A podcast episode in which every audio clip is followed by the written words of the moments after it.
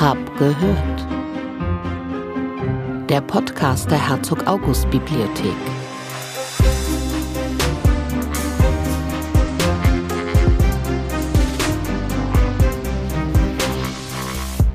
Herzlich willkommen zu Episode 1 von Hab gehört, dem brandneuen Podcast der Herzog August Bibliothek Wolfenbüttel. Mein Name ist Marie Adler und ich freue mich sehr, Sie heute hier begrüßen zu dürfen. Für den Start dieses Podcasts gibt es einen ganz besonderen Anlass. Wir haben nämlich Geburtstag. Die HAB wird sage und schreibe 450 Jahre alt. Ein Grund zu feiern und ein Grund, in diesem Podcast gemeinsam mit Ihnen über die Vergangenheit, über die Gegenwart und auch über die Zukunft der Herzog August Bibliothek nachzudenken. Dabei sprechen wir aber natürlich nicht nur über die HAB selbst, sondern wir möchten insbesondere auch über die Inhalte und die Themen, die uns hier bewegen, sprechen. In den verschiedenen Episoden, die wir Ihnen in diesem Jahr präsentieren möchten, werden wir viele interessante GesprächspartnerInnen zu Gast haben, die ihr Wissen mit uns teilen. Außerdem fragen wir unsere Gäste in der Rubrik Mythen und Gerüchte nach immer wiederkehrenden Irrglauben und modernen Mythen aus ihrem Fachbereich und wir finden gemeinsam heraus, wie viel Wahrheit darin steckt.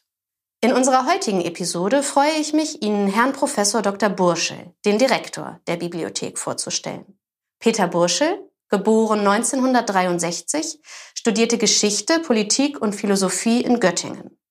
Seit 2016 hat er dort eine Professur für Kulturgeschichte des Mittelalters und der frühen Neuzeit inne und seitdem leitet er auch die Wolfenbütteler Bibliothek.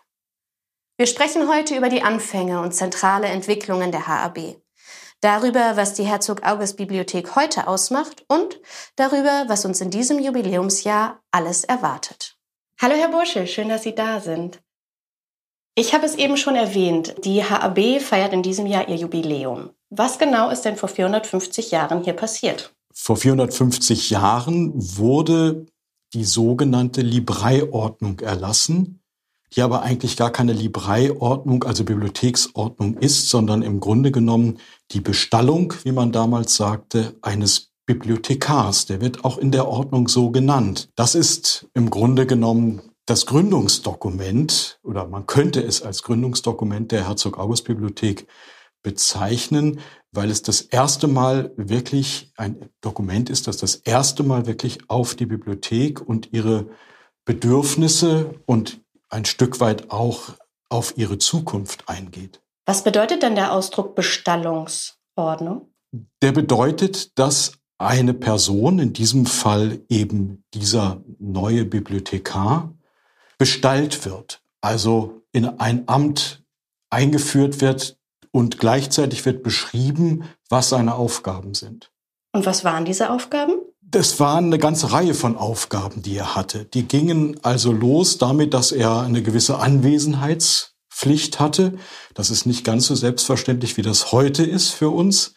Ähm, das äh, hat aber eine ganze Reihe von Tätigkeiten, sehr unterschiedlichen Tätigkeiten auch bedeutet. Also zum Beispiel hatte er darauf zu achten, dass kein Ungeziefer in der Bibliothek war. Er hatte darauf zu achten, dass diejenigen, die diese Bibliothek benutzen, nichts mitnehmen. Er hatte darauf zu achten, dass Bücher auffindbar waren über ein bestimmtes System der Aufstellung und der Auffindbarkeit. Also eine ganze Reihe von Tätigkeiten, die uns erstaunlich erscheinen, aber auch Tätigkeiten, die auch heute noch bis zu einem gewissen Grad zum bibliothekarischen Geschäft gehören. Wie dürfen wir uns denn die Bibliothek damals vorstellen? Welche Sammlung gab es da? Was standen dort für Bücher? Das ist eine gar nicht so einfache Frage. Was wir sagen können ist, es ist kein Zufall, dass diese, dieser Bibliothekar wenn ich das so sagen darf, eingestellt wurde 1572. Das heißt, zu einem Zeitpunkt, als der neue Herzog, ein Herzog namens Julius, relativ neu noch im Amt war, aber schon bestimmte Dinge getan hatte. Unter anderem, ganz wichtig, die Einführung der Reformation.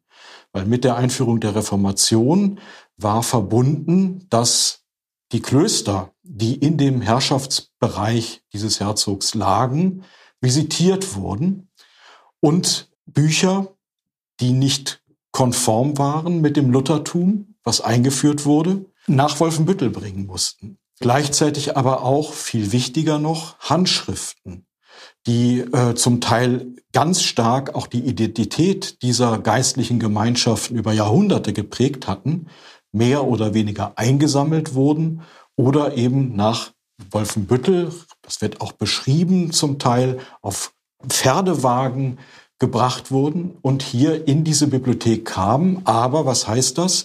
Im Grunde genommen gab es noch gar keine Bibliothek. Wir gehen davon aus, dass es die alte Kanzlei ähm, war, die direkt gegenüber dem Schloss sich befand, in der ein Großteil zumindest dieser Bücher Aufnahme fanden. Man muss allerdings sagen, dass der Herzog Julius auch schon Bücher gesammelt hatte, äh, bevor er Herzog wurde, was übrigens sehr Kontingent war, weil er äh, der drittgeborene Sohn war, also im Grunde genommen keine Chance gehabt hat, eigentlich Herzog zu werden. Und wenn es nach seinem Vater gegangen wäre, wäre er auch nie Herzog geworden, weil er gewisse Tendenzen zum Büchersammeln, aber eben auch zur Reformation schon sehr viel früher hat durchblicken lassen. Aber er hatte eben auch schon während seiner Studienzeit, während seiner Reisen ins Ausland Bücher mitgebracht nach Wolfenbüttel. Er hatte auch Bücher zum Teil Teil geerbt oder schon übernommen, die es hier gab. Also die Bibliothek ist sehr heterogen gewesen. Aber der wirkliche Schub, der wahrscheinlich dann auch dazu geführt hat, dass er gesagt hat, wir müssen das professionalisieren, in dem Sinne, dass wir jemanden bestimmen, der sich um diese Bibliothek einigermaßen professionell kümmert. Dieser Schub kam im Grunde durch die Einführung der Reformation und die Bücher, die dann eben nach Wolfenbüttel gebracht wurden bzw. gebracht werden mussten. Das heißt also, dass den eigentlichen Grundstein der Bibliothek Herzog Julius gelegt hat. Warum heißt es denn dann Herzog August Bibliothek? Ja, das ist eine äh, äh, gute Frage. Es gibt durchaus auch die Bibliotheca Julia, also die Bibliothek von Julius. Und damit sind im Grunde genommen die Bücher und Handschriften gemeint, die äh, unter Julius oder auch seinen Nachfolgern gesammelt worden sind. Wenn wir heute äh, diesen Namen eigentlich kaum noch kennen, dann hat das damit zu tun, beziehungsweise wir kennen ihn schon noch, aber natürlich wir heißen ja Herzog August Bibliothek oder eben im 17. Jahrhundert dann Bibliotheca Augusta. Äh, das hat damit zu tun, dass zum einen der Großteil der Bücher, die Julius gesammelt hat hier in Wolfenbüttel, nach Helmstedt verbracht worden ist. In Helmstedt wurde mehr oder weniger mit der Gründung der Bibliothek, wenn man diesen Akt der Bestallung Gründung nennen will, wurde mehr oder weniger zeitgleich die Universität Helmstedt, wenn Sie so wollen, äh, als Landesuniversität gegründet. Was braucht eine Landesuniversität? Sie braucht Bücher. Und was lag näher, als die Bücher, die man in Wolfenbüttel schon hatte, nach Helmstedt zu bringen? Sodass im Grunde das, was äh, Julius gesammelt hatte, also dieser Grundstock einer Bibliothek, gar nicht mehr hier war. Der ist dann allerdings im 19. Jahrhundert, als die Universität Helmstedt aufgelöst worden war, wieder zu einem großen Teil, nicht vollständig, aber zu einem großen Teil nach Wolfenbüttel zurückgekommen. Das ist die, ein, der eine Teil der Geschichte. Der andere Teil, und jetzt kommen wir zu, zu Augusta beziehungsweise zu August, ist, dass diese Linie, die zu der die, die Wolfenbüttler oder die welfische Linie, zu der Julius gehörte, ausstarb und äh, es keine männlichen Nachkommen gab mit dem Enkel von Julius und eine Nebenlinie, wenn man so will, an die Reihe kam. Eine relativ entfernte Nebenlinie sogar. Eine unglaublich komplizierte Geschichte. Jedenfalls kam jemand hier an die Herrschaft als regierender Herzog, der ganz woanders seine Bücher angefangen hatte zu sammeln, nämlich in Hitzacker. Und als dieser August, der Jüngere von Braunschweig-Lüneburg, wusste, er kann nun nach Wolfenbüttel als Herzog, packte er in Hitzacker seine Koffer und das heißt vor allen Dingen seine Bücher ein, übrigens mitten im Dreißigjährigen Krieg und zog Richtung Wolfenbüttel. Aber in Wolfenbüttel konnte er nicht einziehen, weil es besetzt war von kaiserlichen Truppen. Wie gesagt, wir sind im Krieg. Das heißt, er ist dann erst einmal nach Braunschweig gegangen und war fast zehn Jahre in Braunschweig mit seinem ganzen Bücherkram, bevor er dann nach Wolfenbüttel kommen konnte. Also wir haben im Grunde zwei ganz unterschiedliche Geschichten, die aber bis zu einem gewissen Grad im 19. Jahrhundert wieder zusammengeführt werden, in dem Moment, als die Bücher aus Helmstedt zurückkommen, Bücher und Handschriften muss man immer mitsagen, zurückkamen äh, und dann eben in der Bibliothek, in der herzoglichen Bibliothek, wenn Sie so wollen, vereinigt worden sind. Wissen wir warum, also zu welchem Zweck August Bücher sammelte? Da August der vielleicht bedeutendste Bücher berühmteste Büchersammler des 17. Jahrhunderts war, möglicherweise auch weit über das 17. Jahrhundert hinaus, äh, könnte man denken, natürlich müssen wir das wissen. Ja, wer eine solche Bibliothek schafft wie August, die damals zu seiner Zeit, ähm, man können, kann schon sagen, eine der größten, wenn nicht die größte Bibliothek der Welt war, da denkt man ja, der Kerl muss irgendwie gesagt haben, warum er das tut. Das hat er aber nicht.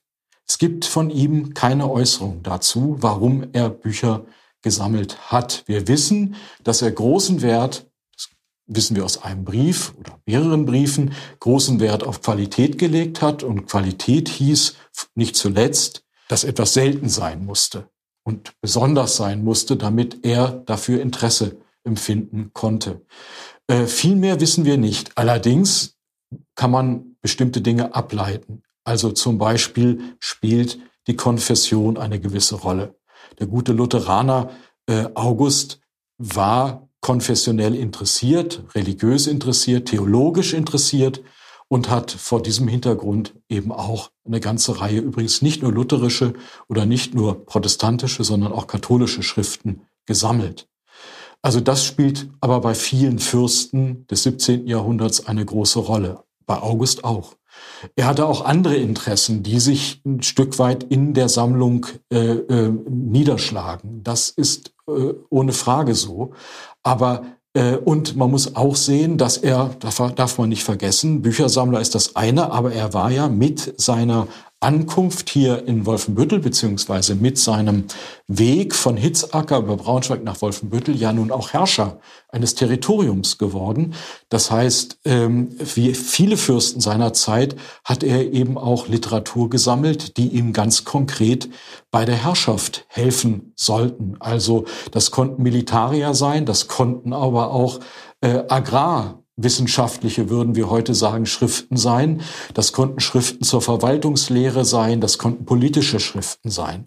Also auch das äh, findet sich bei August, allerdings findet sich das auch schon zum Beispiel bei Julius. Das ist ganz üblich. Aber ganz wichtig ist, ähm, dass er nirgendwo geschrieben hat, ich sammle jetzt zu diesem Zweck. Ja, das heißt aber im Umkehrschluss, wir können davon ausgehen, dass er zuallererst mal, das muss man sich auch klar machen, er hat nicht gesammelt, um das Wissen seiner Untertanen zu vermehren oder um eine Bibliothek zu schaffen, die allgemein zugänglich gewesen ist, sondern er hat vor allen Dingen für sich, für seine Zwecke gesammelt. Das ist wichtig äh, zu betonen, äh, weil daraus sich einiges ableitet. Also zum Beispiel Zugänglichkeit.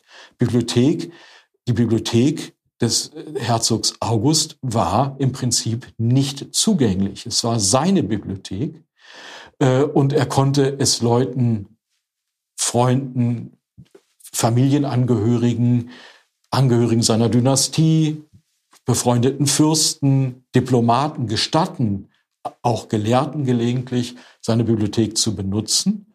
Aber das war gewissermaßen ein Privileg. Sie haben es eben schon erwähnt, die Bibliothek sah damals nicht so aus, wie sie es heute tut.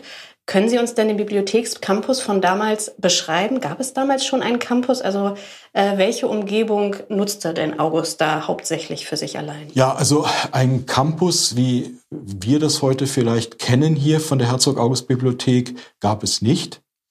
Das Zeughaus zum Beispiel war, war ein Zeughaus. Also es war für das äh, äh, sozusagen Zeug, wie man damals Kanonen nannte, äh, gebaut worden. Andererseits gab es auch kein Bibliotheksgebäude, sondern es gab einen Marstall, also einen Stall, in dem die herzoglichen Pferde äh, untergebracht waren. Und in dieses Gebäude zog im Stock darüber die Bibliothek ein.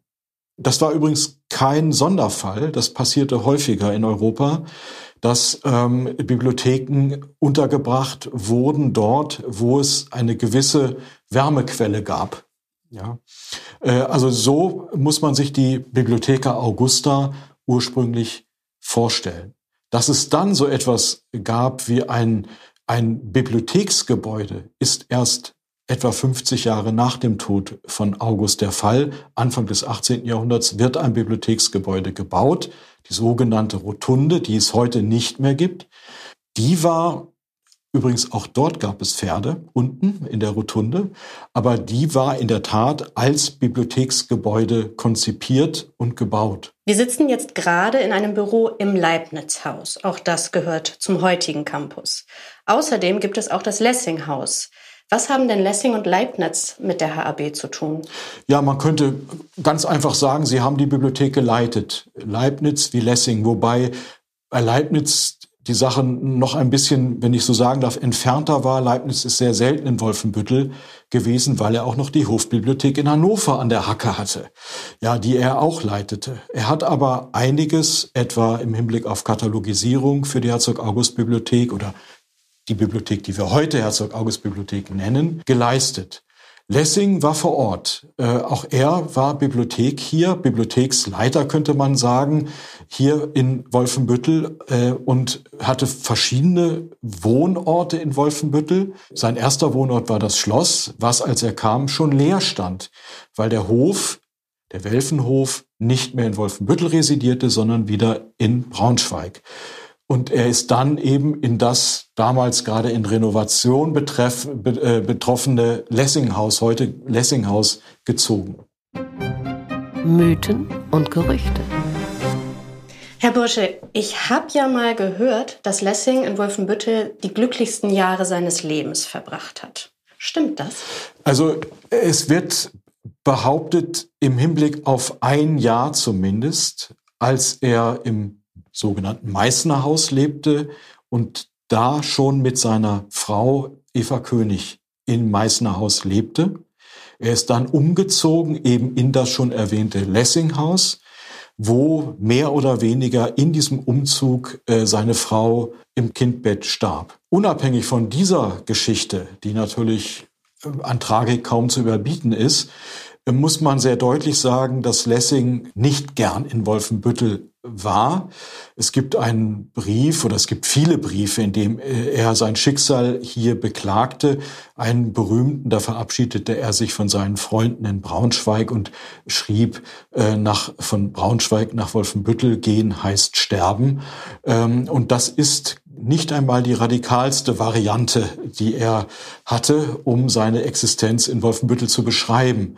Man muss das natürlich auch ein bisschen vorsichtig äh, betrachten. Zum einen darf man nicht vergessen, ähm, Lessing war ein sehr urbaner Mensch. Er hatte Berliner Erfahrungen, er hatte lange Hamburger Erfahrungen und Berlin und Hamburg waren nicht nur im Vergleich zu Wolfenbüttel Großstädte, sondern es waren eben auch intellektuelle Zentren. Dazu gehört mit gewissen Abstrichen auch Braunschweig, aber eben doch mit großen Abstrichen. Und äh, Lessing, das kann man sich vorstellen, vermisste diese intellektuelle Atmosphäre, die er äh, eben vor allen Dingen aus Berlin in Erinnerung hatte.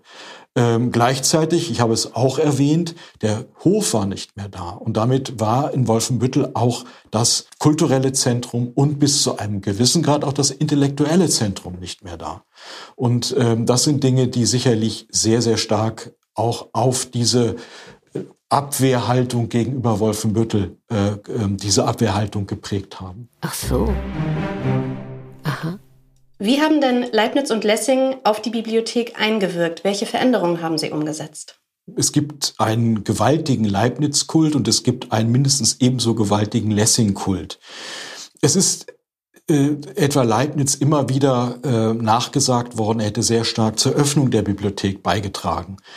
Dem will ich gar nicht widersprechen, aber ganz richtig ist das nicht. Äh, mit dem Tod Herzog Augusts 1666. Ein Jahr später war die Bibliothek bereits für die Öffentlichkeit etwas vereinfacht gesagt geöffnet. Dazu brauchte es den Leibniz gar nicht. Äh, er hat sicherlich einiges getan, dass die Bibliothek zugänglicher wurde, auch an Dinge getan, die man vielleicht als Modernisierung der Bibliothek bezeichnen könnte. Ähm, also auf den Katalog, den Leibniz-Katalog hatte ich bereits hingewiesen. Das ist sicherlich eine große Sache. Er hat sich sicher auch an einigen konzeptionellen Diskussionen beteiligt, die die Bibliothek betroffen haben. Aber man muss, glaube ich, das Ganze relativ ein, bisschen vorsichtiger betrachten. Für Lessing gilt Ähnliches. Äh, diejenigen, die mit Lessing direkt zu tun hatten und die ihm nachgefolgt sind als Bibliothekare, haben kaum ein gutes Wort an Lessing als Bibliothekar gelassen. Es gab dann aber irgendwann eine euphorische Lessing-Forschung, die versucht hat, dieses Bild zu revidieren. Das ist bis heute ein Stück weit Teil ähm, der Lessing Erzählung des Lessing-Narrativs. Allerdings ist auch das mit großer Vorsicht äh, zu äh, betrachten. Also es liegt irgendwo dazwischen. Lessing hat sicherlich auch ein Stück weit etwas für die Öffnung der Bibliothek getan. Er hat äh, sicherlich auch etwa durch die Herausgabe einer Zeitschrift, in der er Funde aus der Bibliothek bekannt gemacht hat, in der er bestimmte Anschaffungen äh, bekannt gemacht hat, das getan, was Aufklärer so taten. Aber nichtsdestotrotz hatte er im Grunde genommen noch ein sehr traditionelles Verständnis von der Bibliothek. Lessing starb im Jahre 1781. Im Jahr 1950 wurde Erhard Kästner Direktor der Bibliothek. Was geschah denn zwischen Lessing und Kästner? Es geschah unendlich viel, aber das ist im Grunde genommen historiografisch mehr oder weniger zum Verschwinden gebracht worden. Das hat damit zu tun, dass man nach dem Krieg äh, und mit dem Amtsantritt von Kästner eher versucht hat, wieder an Herzog August anzuknüpfen, beziehungsweise an den Heroen Leibniz und Lessing.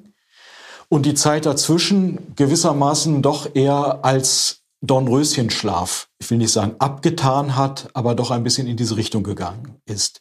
Das ist auch nicht ganz falsch, aber es ist auch nicht ganz richtig, denn es wurde etwa im 19. Jahrhundert in dieser Bibliothek unendlich viel gearbeitet im Hinblick auf die Verzeichnung der Bestände im Hinblick auf Katalogisierung, das sind natürlich Tätigkeiten, mit denen man nicht so richtig Start machen kann, die aber für die weitere Entwicklung der Bibliothek von großer Bedeutung gewesen sind. Insgesamt Dafür gibt es auch eine ganze Reihe Belege, ist aber die Bibliothek doch ein Stück weit zum ähm, unzugänglichen Heiligtum mutiert, in dem viel gearbeitet wurde, in dem, in das man aber nicht so richtig vordringen konnte. Ähm, hinzu kam dann die erste Hälfte des 20. Jahrhunderts, die in vielerlei Hinsicht problematisch war. Erstens, was passiert mit einer fürstlichen Bibliothek nach dem Ersten Weltkrieg? Am Ende, es war eine kurze Phase, in der die Bibliothek Landesbibliothek war. Es kam dann eine Phase, in der es, die im Grunde bis nach dem Krieg andauerte, in der es eine Stiftungsbibliothek war. Ähm, alles nicht ganz einfach, vor allen Dingen auch was die Mittel angeht. Die Bibliothek war, wenn man so sagen, sagen will, mittellos. Man muss sich klar machen, die Bibliothek, als Kästner nach dem Krieg ihr Direktor wurde, umfasste etwa eine Handvoll Mitarbeiter und hatte im Grunde genommen keinen Erwerbungsetat. Und was man auch nicht vergessen darf, selbstverständlich, auch das eine Zeit, die gewissermaßen diesem Narrativ August, Leibniz, Lessing, Kästner zum Opfer gefallen ist, ist die Zeit des Nationalsozialismus. Wir wissen bis heute fast nichts oder sehr wenig über diese Zeit und die Situation und eben auch die Politik der Bibliothek in dieser Zeit. Es verändert sich, weil wir mehrere Projekte laufen haben ähm, zu diesem äh, äh, der Zeit des Nationalsozialismus, aber wir wissen immer noch sehr, sehr wenig. Kästner prägte das Konzept der Bibliotheca Illustris für die HAB. Was bedeutet das und ist dieser Gedanke noch heute leitend für die HAB? Äh, Kästner äh, hatte dieses Konzept im Grunde genommen mit seinem Antritt, seinem Amtsantritt, war das da. Wir wissen aber erst später, von diesem Konzept. Er hat das dann, also seinem, er hat seinem Nachfolger gewissermaßen ein, ein, eine Schrift für seinen Nachfolger in die Hand gegeben, wo er dieses Konzept der Bibliotheca Illustris ausgebreitet hat. Er hat das aber vorher schon verfolgt und es gibt auch eine ganze Reihe von Belegen, die das zeigen, was er darunter verstanden hat. Aber das ist auch gar nicht so einfach zu sagen. Zum einen hat Kästner darunter eine, eine Entwicklung verstanden, die er genannt hat, gewissermaßen die Bibliothek wieder zu sich selbst zu führen. Letztendlich also in die heroischen Zeiten Augusts zu führen.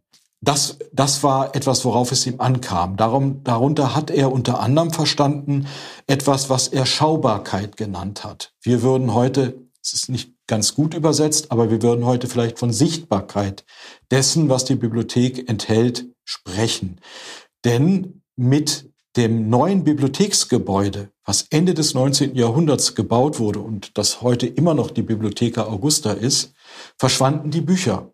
Die Rotunde, die die Bücher noch sichtbar gemacht hatte, war abgerissen worden. Die Bücher kamen in die Bibliotheka Augusta und verschwanden dort, einfach gesagt, in Seitenflügeln oder im Magazin.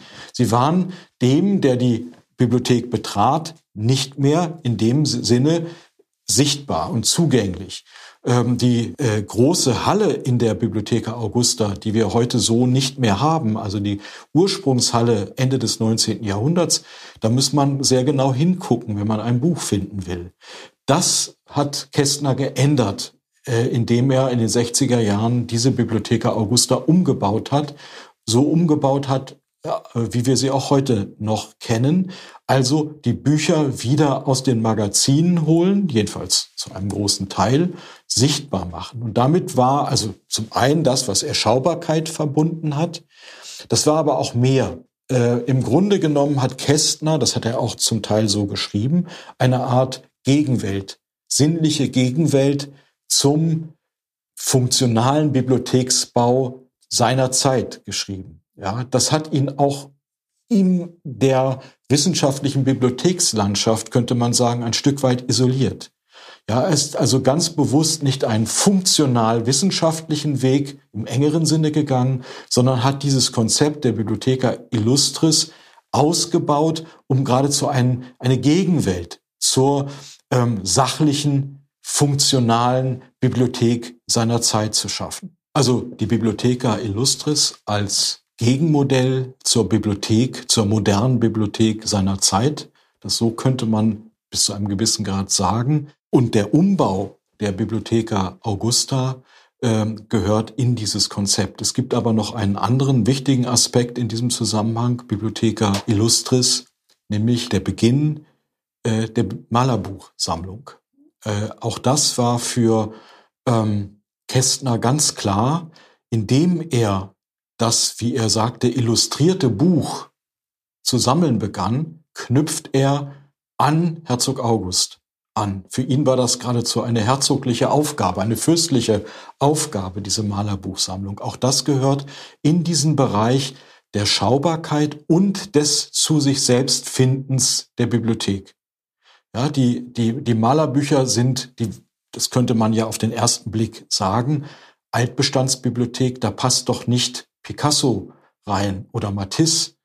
Äh, aber für ihn waren das überhaupt keine Gegensätze. Im Gegenteil, er hat Picasso, Matisse und andere berühmte Malerbücher dann der 50er, 60er Jahre, die er gesammelt hat, äh, nicht als sozusagen Gegensatz zur Bibliothek empfunden, sondern er hat sie gewissermaßen als konsequente Weiterführung dessen, was Herzog August angefangen hat im 17. Jahrhundert empfunden. Bitte geben Sie uns einen kleinen Exkurs. Was ist denn ein Malerbuch? Tatsächlich hat äh, Kästner noch von Malerbuch, vom Livre de Peintre äh, gesprochen. Er war ja ganz stark am französischen äh, Markt orientiert. Ähm, wir sprechen heute von Künstlerbuch. Er hat oft einfach gesagt, ein illustriertes Buch. Äh, das Künstlerbuch hat aber seit den 50er Jahren eine erhebliche, äh, mehrere Metamorphosen äh, durchgemacht. Es gibt sogar, Kästner selbst gehörte dazu, am Ende seiner Amtszeit hat er oft gesagt, dass eigentlich die heroische Zeit des Malerbuchs vorbei sei. Also ein Buch, ein Text im Grunde genommen, der illustriert ist. Ähm, heute ist die Sache sehr viel hybrider. Also wir haben heute in aller Regel kein Gedicht mehr, äh, das in irgendeiner Weise äh, mit Malereien versehen ist oder ähm, äh, wie das in den 50er, 60er Jahren war, sondern wir haben sehr viel komplexere, hybridere äh, Auseinandersetzungen, etwa auch mit Text, ähm, als das eben zu Kästners Zeiten der Fall war. Aber ähm, es gibt eine ganze Reihe von Künstlerbüchern oder Malerbüchern dieser Zeit, die ähm, gewissermaßen dieses, diese Gattung, dieses Genre, Genre geprägt haben. Und unter anderem durch den Aufbau dieser Künstlerbuchsammlung prägte also Erhard Kästner das Selbstverständnis der Bibliothek als das einer schönen, nach außen hin strahlenden Einrichtung, ja? Äh, wie sieht sich denn die Bibliothek heute? Wenn ich heute ein Selbstverständnis der Herzog August Bibliothek, Herzog August Bibliothek übrigens erst als Name seit den 20er Jahren des vergangenen Jahrhunderts, wenn ich heute so ein Selbstverständnis formulieren sollte, dann würde sicherlich der Bereich Forschung sehr, sehr hoch angesiedelt sein. Also die Forschungsbibliothek ist sicherlich das, was in besonderer Weise das Selbstverständnis der HAB ausmacht, aber auch sehr vieler Mitarbeiterinnen und Mitarbeiter der HAB ausmacht. Welche Forschungsfelder werden hier bearbeitet? Das ist ein weites Feld. Es ist zum einen so, dass wir in besonderer Weise auch an unserer Geschichte, an unseren Beständen interessiert sind, die wir lange noch nicht alle so kennen, wie wir sie kennen möchten. Es gibt, ich habe es vorhin schon erwähnt, auch weiße Flecken in der Geschichte der HAB, also etwa die 30er und 40er Jahre, die noch nicht so untersucht sind, wie sie untersucht sein sollten, aber in dem Zusammenhang auch etwa die Provenienzforschung. Die, äh, wir haben ja auch äh, später immer wieder etwa auf Auktionen Bücher erworben, deren Provenienz wir jetzt erst ähm, untersuchen und rekonstruieren. Und wahrscheinlich werden wir auch das ein oder andere Stück, was wir irgendwann mal in den 60er Jahren äh, auf Auktionen gekauft haben, zurückerstatten an die äh, ehemaligen Besitzer. Selbstverständlich in vielen Fällen sind es jüdische Bibliotheken, aus denen diese Bücher stammen. Also es gibt zum einen die Aufgabe und den, den, das Forschungsfeld der Forschung der eigenen Erforschung der eigenen Geschichte und der Erforschung eben auch der eigenen Bestände. Wir sind aber darüber hinaus eben auch eine Bibliothek, die forschen lässt oder Forschung ermöglicht, vielleicht besser gesagt. Das heißt, wir bemühen uns über ein sehr elaboriertes Fellow-Programm, Fellowship-Programm, Forscherinnen und Forscher aus aller Welt hier in Wolfenbüttel zu beherbergen und ihnen gute Forschungsbedingungen zu ermöglichen. Und da äh, ist es selbstverständlich so, dass die Forschungen, die dann gemacht werden, sehr, sehr heterogen und sehr unterschiedlich sind, je nachdem, welches Interesse diese Kolleginnen und Kollegen aus aller Welt haben. Dann haben wir gleichzeitig eine ganze Reihe von Kooperationen mit anderen Bibliotheken, auch ausländischen Bibliotheken, etwa mit den Bodleian Libraries in Oxford, die wir pflegen und die wir nutzen, um gemeinsame Projekte zu generieren und eben zu machen. Und dabei spielt heute, wie man sich fast denken kann, der digitale Anteil, der elektronische Anteil eine große Rolle. Digitale Editorik zum Beispiel ist ein ganz wichtiges Feld der heutigen Herzog-August-Bibliothek. Also wenn ich sage, dass das Selbstverständnis der Bibliothek heute vor allen Dingen das, Selbst, das Verständnis einer Forschungsbibliothek ist, dann meine ich damit ein weites Feld der Forschung, der Erforschung der Geschichte der Bibliothek, des Zusammenspiels mit anderen Bibliotheken und Forschungsinstitutionen äh, und eben auch ähm, Forschung im Bereich der digitalen Editorik. In Kürze erscheint im Inselverlag Ihre Publikation Die Herzog August Bibliothek, eine Geschichte in Büchern. Können Sie uns schon einen kleinen Ausblick auf die Inhalte des Buchs geben? Einen kleinen Teaser vielleicht? Das Buch ist, äh, wie es heißt, zuerst einmal tatsächlich eine kleine Geschichte der Herzog August Bibliothek. Äh, allerdings, was heißt in Büchern? Dass Bibliotheken etwas mit Büchern äh, zu tun haben, ist klar. Aber hier geht es noch um etwas anderes, was mir wichtig ist. Äh, äh, es geht darum, dass ich versuche, über die Bücher beziehungsweise über die Texte ein Stück weit auch das innere Leben einer Bibliothek zu beleuchten. Texte verändern, die etwa neu in eine Bibliothek kommen, ob als Buch oder in anderer Form, verändern eine Bibliothek insgesamt. Das kann man sehr schön an einem Beispiel festmachen. Als Lessing als Bibliothek K anfing in Wolfenbüttel, fand er schon wenige Wochen später ein berühmtes mittelalterliches Manuskript. Da ging es um die Abendmahlslehre Berengars von Tours, eines mittelalterlichen, in Anführungsstrichen muss ich jetzt sagen, Ketzers. Und er war fest davon überzeugt, dass er mit diesem Manuskript etwas gefunden hat, einen Text gefunden hat, der im Grunde genommen die ganze Bibliothek in ein neues Licht taucht. Im Grunde genommen in ein, wenn Sie so wollen, proto-protestantisches Licht taucht oder noch stärker formuliert in ein proto-aufklärerisches Licht taucht. Das meine ich mit dem inneren Leben äh, einer Bibliothek und darum geht es ein Stück weit in diesem Buch auch. Wie verändern Texte, die entdeckt werden, die dazukommen in eine Bibliothek, die vielleicht aber auch verschwinden, die vernichtet werden, die woanders hingehen. Wie verändern sich solche Prozesse, wie verändern solche Prozesse die Bibliothek an sich?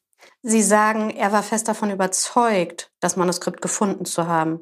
Hat er gar nicht? Er hat es, äh, er hat es gefunden. Ja, entschuldigen Sie die äh, schwierige, äh, äh, missverständliche Formulierung. Er hat es gefunden. Allerdings, äh, er glaubte, er wäre der Erste, der es gefunden hat. Das war er nicht. Äh, vor ihm gab es schon jemanden anderen, der das Manuskript auch äh, gefunden hat, gesehen hat und der auch seinen Namen auf diesem Manuskript hinterlassen hat. Spannend.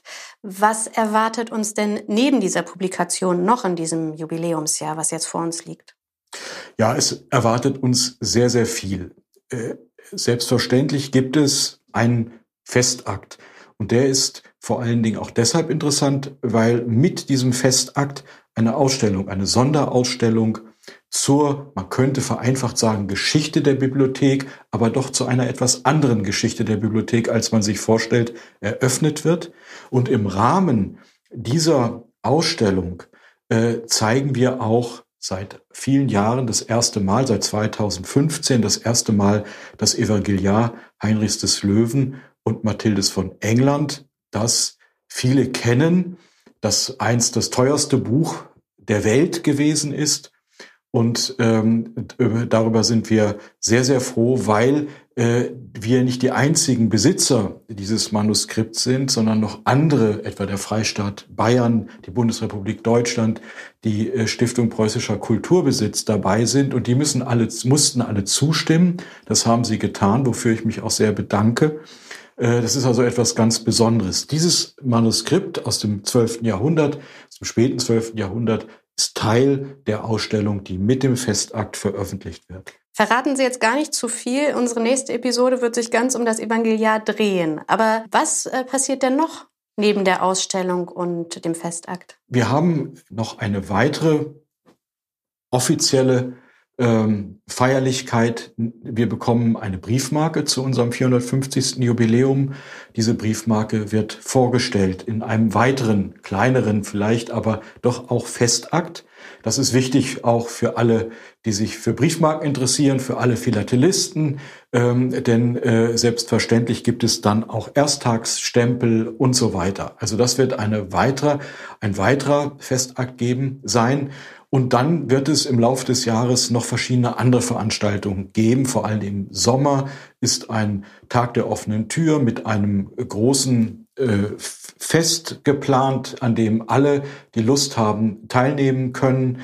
Äh, gleichzeitig ist oder ein, auch im Sommer ist geplant ein äh, Konzert mit gemeinsam mit der Gesellschaft der Freunde der Herzog August Bibliothek. Ähm, also das sind ähm, nur so ein paar Highlights, die wir bieten. Hinzu kommen diverse andere Dinge, also zum Beispiel Publikationen. Wir wollen eine, ähm, einen kleinen Katalog von ausgewählten Künstlerbüchern herausbringen im Laufe des Jahres. Ähm, Künstlerbücher, die in den letzten etwa 20 Jahren angeschafft worden sind.